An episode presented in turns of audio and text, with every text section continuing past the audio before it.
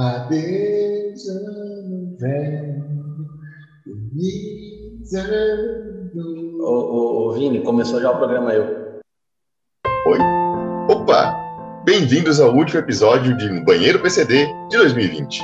Como já é tradição, neste mês de dezembro iremos fazer uma retrospectiva do ano. Tivemos muita coisa acontecendo em 2020, como por exemplo, coronavírus, super-heróis, astrologia, Olimpíadas, empreendedorismo e, claro, Ronaldinho Gaúcho. Relembre conosco tudo o que aconteceu nesse ano e, caso você tenha a memória de peixe, se surpreenda descobrindo tudo o que aconteceu nos últimos 12 meses. Bem-vindos ao Banheiro PCD, um podcast que te leva ao lado escuro do inconsciente humano. Se você achava que as melhores conversas em uma empresa aconteciam na Copa, é porque você nunca frequentou o submundo dos banheiros PCD do seu local de trabalho. Convidamos vocês a entrarem conosco nesse mundo e, ao saírem, não se esqueçam de lavar as mãos. Banheiro PCD uma bosta de podcast.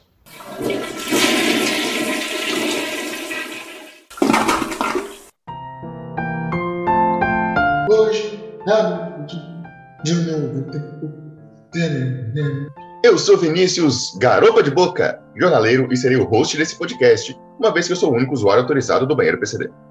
Recebemos muitos comentários no nosso fotolog pedindo o nosso tão aguardado resumão do ano. Então a gente vai atender os clamores dos nossos ouvintes e contar tudo o que aconteceu para vocês aí de casa.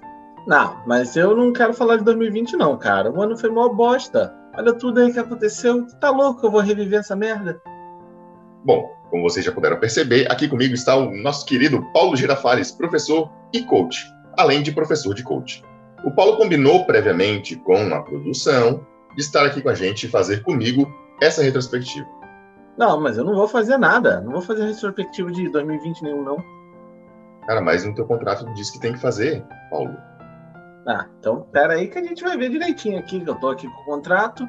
Deixa eu ver aqui o que a Camila escreveu. É, é, tá dizendo que eu tenho que fazer uma retrospectiva, mas assim, não tá dizendo nada que tem que ser de 2020. E aí? Hum. Tá, e quer fazer como então? Uma retrospectiva de ano aleatório agora? É, Hum, tá, bom. Vamos ver onde é que isso vai dar. Sejam bem-vindos à tradicional retrospectiva Banheiro PCD. Podcast no Banheiro PCD, um oferecimento de Globels.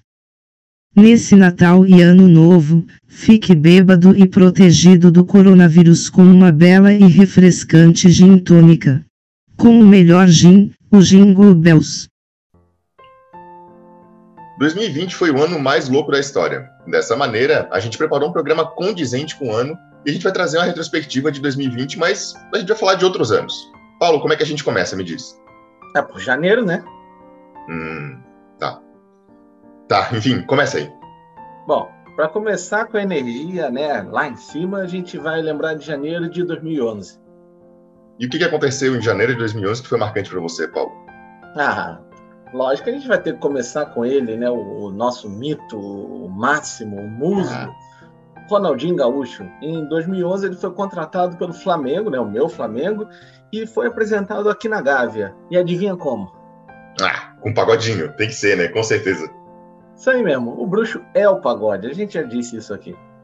Verdade, Paulo. E o meu janeiro, então, é, vai para todas as crianças que estão dentro da gente, que moram no nosso coração.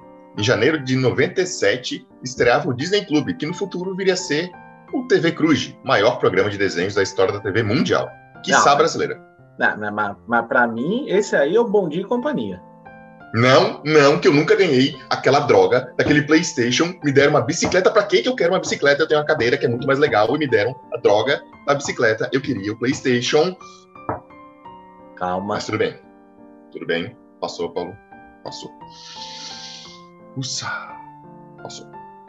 Paulo, me diz, qual era o seu desenho favorito quando você era criança? Ah, pra mim, o desenho favorito, também lembrando aí de 2020, é o Louro José. E fevereiro, Paulo? Qual o ano que você vai trazer pra gente reviver agora? Ah, fevereiro de 2017 teve a entrega errada do Oscar, tu lembra? Os caras lá anunciaram La La Land como vencedor, o povo pulou, deu cambalhota igual vampeta, começou o discurso chato. Aí chegou um João Kleber lá da Califórnia e falou: para, para, para. Tinha sido um erro e o vencedor, na verdade, foi aquele filme chato pra caralho do Moonlight. Olha, muito bem lembrado. Isso valoriza o quê? Valoriza muito mais o nosso troféu imprensa aqui do Brasil. Isso nunca aconteceu com o Silvio Santos, mesmo ele sendo um senil, um idoso hoje em dia. Mas se acontecesse, ele ia jogar, sei lá, uns cinco aviãozinhos de dinheiro pro pessoal da, do La La Land, ia dar algumas cartelas da telecena, enfim. Todo mundo ia sair feliz, ninguém ia ficar triste com o Silvio Santos. Ah, isso sem contar com o perfumezinho Jequiti da Sandra Bullock, né? Que é o perfume das estrelas. Mas tu sabe, né, Vina, como é que o erro aconteceu. Entregaram uma carta errada pro cara que foi ler o resultado. Aí o cara leu errado, né? Lógico. Mas aí, aí você nota, os Correios americanos, eles não conseguem entregar uma carta ali de trás do palco pro cara que está apresentando. Então, assim, eu queria me desculpar com os Correios brasileiros, que a gente falou mal na semana passada, né? Eles, na verdade, eles são muito ágeis, tanto que menos de uma semana depois do episódio anterior que a gente falou deles, eu já tinha recebido na minha casa, em três vias registradas, o processo que eles moveram contra a gente. Então, parabéns aos Correios brasileiros pela agilidade e competência. É, realmente, parabéns aos Correios. Fica aqui a dica, Paulo, passa para Camila todos esses processos, é ela que vai se virar com isso. A gente aqui é só o comunicador. A gente só está aqui passando a mensagem. Não ofenda um mensageiro, ofenda a mensagem. Então, não venham para cima da gente. Mas eu vou passar para o meu fevereiro, então. Infelizmente, a memória é triste, Paulo. Foi a morte do Michelangelo, que realmente é um grande não, artista. Não, não, peraí, peraí. Você não vai me dizer que esse ano também morreu uma tartaruga ninja. Não, não, não. Aí é demais. Não, Paulo, o pintor Michelangelo, cara. Ah, bom, não, enfim, eu então queria aqui deixar meus parabéns ao pai desse garoto, né? Que, que parabéns, mas enfim, meus pêsames, que ele infelizmente veio a óbito. Mas chamar o pintor com o nome de uma tartaruga ninja é o que a arte precisa para se popularizar. Então, de novo, meus parabéns e meus pêsames aí ao, ao pai do Michelangelo. Agora eu quero ver surgir um pintor chamado Donatello daqui a pouco. Ou um mestre de Kung Fu chamado Splinter. Isso eu duvido. Chegando agora em março, Paulo, o que esse mês reserva pra gente na sua história? Ah, março de 2019, quem, quem não lembra, quem não cantou junto, né? Foi o lançamento de um, de um grande hit, né? Uma das maiores músicas, eu acho que se equivale assim a, a, evidências, né?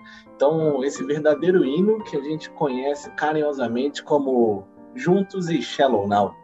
Nossa, verdade, Paulo, você tocou no meu coração agora, cara. Quem não lembra os bonitos versos dessa canção, né? Diga que te fez sentir saudade, quase um ponto final. Vai, Paulo!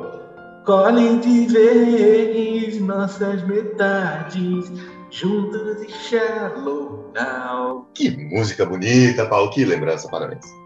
É, eu acho uma música perfeita sem defeitos, mas o pessoal não gostou muito não, né? E como eu sou um exímio compositor musical, eu queria deixar também uma sugestão aí para Paula Fernando e o Gustavo Lima, lembrando que o Gustavo é com dois T's, então é Gustavo Lima. Desculpa aí a pronúncia que eu, eu não fiz tão bem. É, mas a minha sugestão é colhe de vez nossas metades juntos no carnaval. Ou juntos no milharal juntos, etc e tal. Juntos num bacanal? Ou juntos malhando o peitoral? Ou juntos no milharal? Mas essa aí você já disse. Ah, é verdade. Bom, todas essas são belíssimas versões, mas não ia alcançar a profundidade que só a palavra shallow consegue trazer. Olha, para mim, Paulo, o tema que a gente não falou aqui talvez seria melhor ainda do que essa, que é Juntos e na Moral. Chama o Rogério Flauzino, já emenda um J Questzinho, energia sobe lá em cima. É, uma boa. Mas e seu Março? O que, que tem de bom aí para nós? Então, março eu vou falar de uma lenda do futebol em março de 74. Ronaldinho Gaúcho. É, só pode ser. Não, dessa vez, infelizmente, não é. Nosso querido Marcos André Batista Santos, o Vampeta, nasceu em março de 74. É, o, o Vampeta, que eu trago a informação aqui, que já posou nu. Fez, fez um ensaio sensual. Apesar de que ele não é muito sensual, mas enfim, a informação tá, tá valendo. Muito obrigado, Paulo, viu, por essa informação. Realmente mudou meu dia. Seu mês de abril, o que, que ele reserva pra gente? O que, que tem de bom aí? Abril de 2013, uma das cenas assim, mais emocionantes da TV brasileira foi Ana Maria Braga sendo atropelada ao vivo por um carro inteligente, né? E para mim, assim, isso só mostra que até mesmo uma máquina também tem senso de humor e precisa de vez em quando fazer uma travessurinha, pregar uma peça um idoso. Isso daí bem foi um ensinamento que já nos trouxe o Ivo Holanda. É, isso nem sempre é bom, né, Paulo? Porque a minha cadeira também de vez em quando resolve pegar umas peças e quem paga a culpa sou eu. Mas eu te entendo, o Ivo Holanda é um dos maiores gênios da família Holanda aqui do Brasil, né? Ao lado do Chico Buarque de Holanda e da Holanda de 74.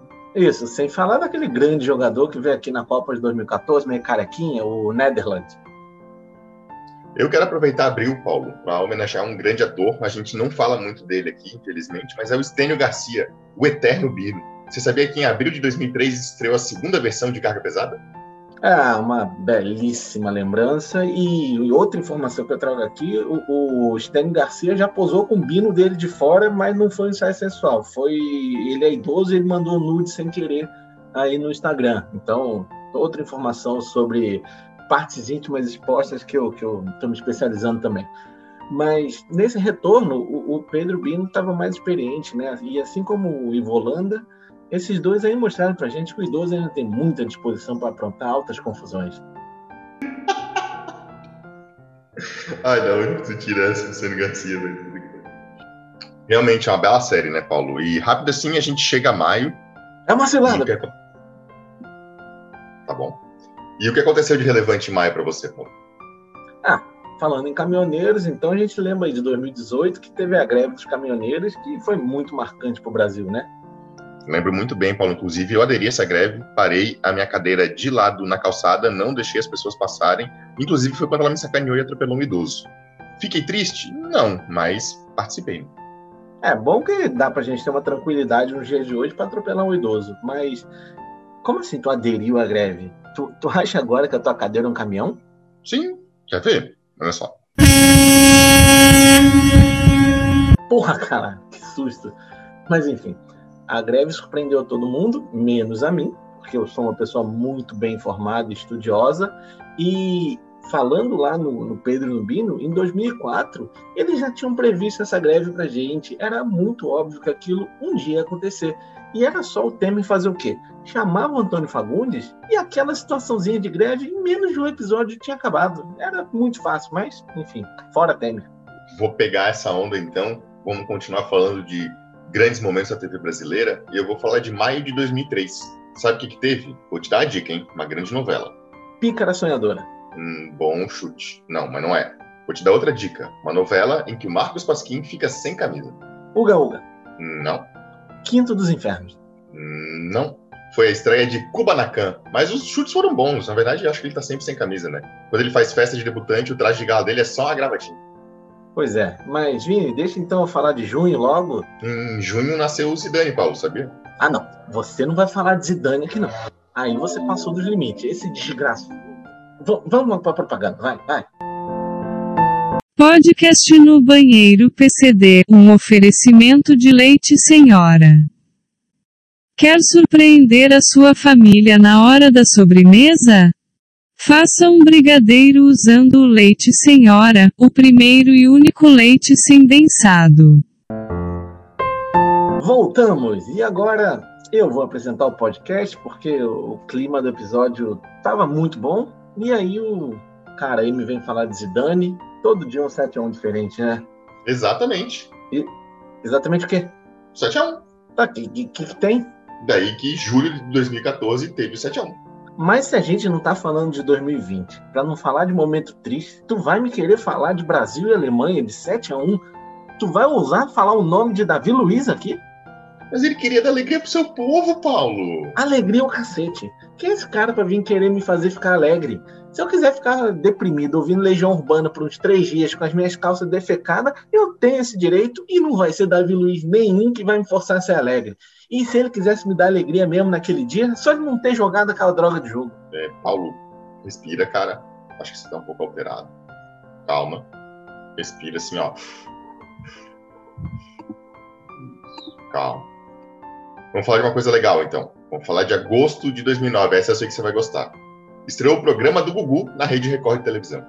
É, peço desculpa pelo meu descontrole e você tá certo. Falar do Augusto Liberato sempre me anima, afinal de contas, a profissão do Gugu era animador. E, como todos sabem, ele era meu candidato para a eleição de 2022, mas meu compromisso aqui nesse programa é com a verdade. E o programa do Gugu na Record não, não tinha a mesma qualidade que ele tinha lá no SBT, né? Acho que os produtores já não eram mais tão criativos, não eram mais tão estudiosos e não tinha mais uma banheira do Gugu. e na Record ela ia ser feita com água benta, com água ungida, né? É, o táxi do Gugu, por exemplo, era só atualizar e fazer o Uber do Gugu muito mais moderno. É verdade, não se faz mais programas como é, nos anos 90, né? Com a qualidade e com o comprometimento, né, Paulo, que tínhamos nos anos 90. Mas vou te falar, para mim ficou mesmo do programa do Gugu que eles poderiam trazer talvez o The Rock para dançar com a Gretchen. Já trouxe o Van Damme, traz o The Rock agora, vamos atualizar, né? Enfim, são ideias que a gente tem, mas para variar, a gente é a frente de criatividade que o Brasil precisa, né, Paulo? A gente só não recebe a devida atenção. Mas tudo bem. Vamos falar de setembro logo. Vamos caminhar. O que você tem relevante para a gente desse mês aí? Ah, voltando então a falar de 2014, esse foi o mês que o Google tirou o saudoso Orkut do ar, né?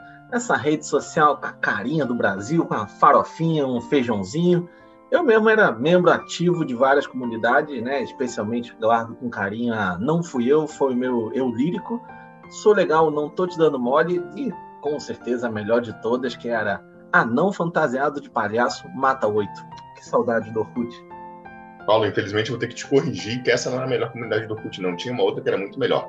Sabe qual é? Diga. É, tunando a cadeira do Vini. Você sabia que existia essa comunidade? A comunidade onde as pessoas davam dicas de como tunar minha cadeira.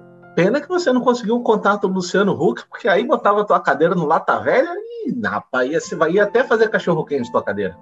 É, então eu tentei contato com o Luciano Huck, inclusive, mas ele tá meio ocupado com as eleições. Então eu preferi não, não me envolver muito, assim. Sabe que eu e política a gente não se dá bem, né, Paulo? Mas fica aqui minha menção honrosa para também em setembro, que estreou Um Maluco no Pedaço, nos anos 90. Quem não gosta dessa série, né, Paulo? Eu. Oi? É, não gosto. Por quê? Cara, a voz do Will Smith me confunde. Ali na, nessa série, ele tá todo lá garotão, falando, e aí, tio Phil? E aí, meia hora depois, eu tô vendo aquele filme que todo coach indica, que é A Procura da Felicidade, e o cara tá lá falando todo com voz grossa e não sei o quê. Aí eu fico confuso, né, cara? Porra, parece que nessa série aí ele não tá, não tá levando a sério, e ele tá fazendo uma vozinha escrota, igual aquela que tu faz nas perguntas dos leitores. Como assim, vocês? Digo, não faço voz nenhuma, cara. Os ouvintes enviam os áudios pra gente, a gente replica aqui. Mas vamos avançando aqui então, vamos para outubro. Eu queria lembrar de um, talvez um dos maiores ícones, se não o maior ícone brasileiro, José Mujica criou em 1963 o seu grande personagem, o Zé do Caixão. Muito, muito bem lembrado. O terror brasileiro, ele sempre teve grandes personagens e provavelmente o Zé do Caixão é o maior deles, mas a gente não pode aqui deixar de citar o Cadeirudo da novela Indomada, o professor Tiburcio e, claro, o Felipe Neto. A gente está muito bem servido nesse quesito. Mas esse mês eu queria falar especificamente do lançamento do GTA, que foi lá em outubro de 2007. Que jogo! Quem, quem nunca deu um sorriso quando atropelou um grupo de Hare Krishnas, né? Isso é realmente uma coisa que toda criança e adolescente tem prazer em fazer, e o GTA nos possibilitou isso. É, mas fica aqui o meu protesto já fazem sete anos que nós, jogadores de GTA, estamos esperando uma nova versão desse jogo. A gente já está revoltado, eu já fui pichar o CT lá da Ubisoft e a gente está a ponto de sair para quebrar tudo. Sete anos, Vini.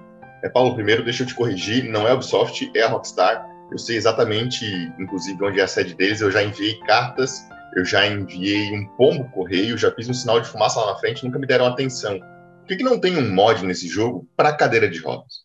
faz tudo que um carro faz e é muito mais maneiro. Aí você customiza seu personagem, customiza sua cadeira, sai atropelando pessoas, sai dando volta aí pela rua, sai pulando rampa, dando mortal. É muito mais legal, Paulo. Eles não me escutam, então, enfim. GTA, concordo contigo, não tem atualização há sete anos, é um absurdo. Mas imagina quem curte xadrez, Paulo, que não tem atualização há não sei quantos anos aí. Ah, quem se importa com xadrez? Deixa isso pra lá. Posso já mandar ver aqui meu novembro? Vai lá novembro de 96, foi lançado uma das grandes obras de dramaturgia da década, ou quiçá do milênio, que foi o Space Jam. E eu, como coach, eu não posso deixar de citar o Michael Jordan como um dos grandes exemplos de profissionalismo que a gente tem aí no mundo, né? Esse ator, para viver esse papel, passou nove anos jogando na NBA como um laboratório. E o cara chegou a ganhar três títulos. E assim, isso aí deixa atores brasileiros, mesmo no nível de Matheus Natchergali, envergonhados, porque aqui no Brasil ninguém se prepara como Michael Jordan se preparou. Que ator! É impressionante, né, Paulo? O comprometimento da pessoa com com um papel tão importante. Inclusive, ele replicou esse papel, eu achei muito legal, recentemente, num documentário. Né? Eles fizeram um documentário de como foi ser o ator Michael Jordan. E, inclusive, ele teve que replicar o papel de novo. Eu achei um comprometimento muito bom dele. Fisicamente, ele não estava muito parecido. Vou ter que dizer aqui que podia ter tido alguma mudança gráfica ali. Mas, é, na atuação, é incrível. Realmente é incrível o que o Michael Jordan conseguiu fazer com esse papel. É, mas eu esse, esse daí eu não vi não porque é musical, chama A Última Dança, então eu tô fora. É, você nem viu La La Land também, né? Já falou dele aqui, então é verdade, eu sei, esqueci que você não gosta muito de musical. Mas é muito legal, rever o Michael Jordan nesse papel é muito legal, assim. E apesar de ser musical, ele não dança, então eu também não entendi muito bem. Mas é legal, é, é pela nostalgia é legal, assim. Mas eu queria falar de outro momento aqui, e de um profissional muito marcante para o Brasil. Em 2016, o André, mais conhecido como Sá, voltou pro Grupo Molejo. E, Paulo, eu sou um grande fã de Grupo Molejo, você sabe disso, né? Um grande momento.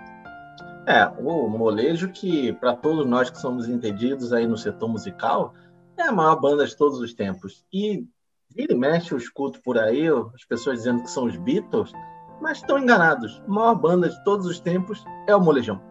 Olha, Paulo, eu sempre pensei isso. E no meu coração, lá fundo, eu sempre senti que isso era verdade mas eu sei que você é um cara que tem argumentos. Então me diz por que que molejo é maior que Beatles, Paulo, para eu poder também falar para as pessoas que me contestam quando digo isso. Ah, não, há, não, não dá nem para começar a comparar. E vou te trazer um exemplo, mas só um dos milhares que a gente pode trazer aqui. Você tá aí com uma crush, né? Pô, leva ela pro show, e aí imagina que é o show do Beatles. Na hora lá que o povo vai cantar, tu olha na cara do crush, olho no olho e fala: We all live in a yellow submarine. O que, que vai acontecer? Nada. No mínimo, ela vai te achar louco. Agora, tu tá lá no show no Molejão, Anderson em cima do palco. Você canta junto com ele, olhando na cara do crush e fala: faz carinha de quem tá gostando demais. O que, que acontece? Tu ganhou o crush, já é teu. Então, assim, não tem comparação. Paulo, com argumentos como esse não tem como contestar, né? Obrigado, você me deu um arsenal novo aí para essa discussão. Me sinto muito mais preparado. É, Pedro, tô indo falar contigo daqui a pouco, hein? Abre Mas é, o ano acabou e eu quero trazer aqui um momento mais marcante da história dos dezembros. Paulo, você tá sentado? Opa, tô. Tá preparado? Ô, preparadíssimo. Em dezembro de 1991, foi lançado o maior filme de todos os tempos. Inspetor Faustão e o Malandro. Ô, ô, ma, ma, peraí, peraí. Pode falar do Faustão? A gente não tinha um acordo, cara? Era fim de ano. É a época de praticarmos o perdão. E eu gostaria aqui de me desculpar contigo. Claro que o ano que vem você pode continuar assim falando do Faustão, Paulo. Eu sei que ele é o seu ídolo, eu não posso tirar o seu direito de falar dele quando você quiser. Cara, você, de coração, me desculpa. Poxa, é, até em palavra, tô, tô Estou aqui emocionado. Claro, claro que eu te desculpo, meu amigo. Você é um amigo. E nesse clima emotivo que a gente vai terminando mais essa edição de No Banheiro PCD, o podcast mais bosta do Brasil. Estamos aqui na torcida para liberarem as vacinas logo para 2021. É, tomara que cheguem logo todas as vacinas, chinesa, russa, o que for, mas eu aviso logo que eu só vou tomar vacina se ela for aprovada pela Ambev. É, você quis dizer pela Anvisa, né? Anvisa, Ambev, quem aprovar aí eu tô tomando. E como é tradição, né, Paulo? A gente vai encerrar o ano com uma belíssima canção. Vou dedicar para você, meu grande amigo. Se cuidem, nos vemos em 2021. Vamos lá, Paulo. Tem que imitar o Faustão, hein? Mas, peraí, isso aí não estava nem combinado. Eu não sei imitar o Faustão. Ah, imitar o Faustão é fácil, assim, ó. Você engrossa a voz e você imita uma pomba. E aí você vai da pomba até o ser humano. Você vai assim, ó. Porra, porra, porra, porra. Porra, porra. Entendeu? Tá, não sei como é que tá um pombo vai me ajudar, mas vamos. Vamos lá, começa aí então. Falando de ovo, eu gosto é de cozido. Ele aqui me deixa forte para encarar qualquer bandido. Pegue o ovo de codorna toda vez que der vontade. Mas cuidado com esse ovo. Ele é ovo da verdade. Que ovo, hein, meu? Meu ovinho. O meu não, o teu. E aí é? É isso aí, meus queridos. Fiquem bem, nos vemos em 2021. Já é ano novo na Austrália, Paulo. Já é ano novo! Uhul! Mas, Ô Paulo, que história é essa de falar minha coisinha, cara? Você quer acabar com o nosso programa? Acabar com a magia do banheiro pra subir, cara? Pô.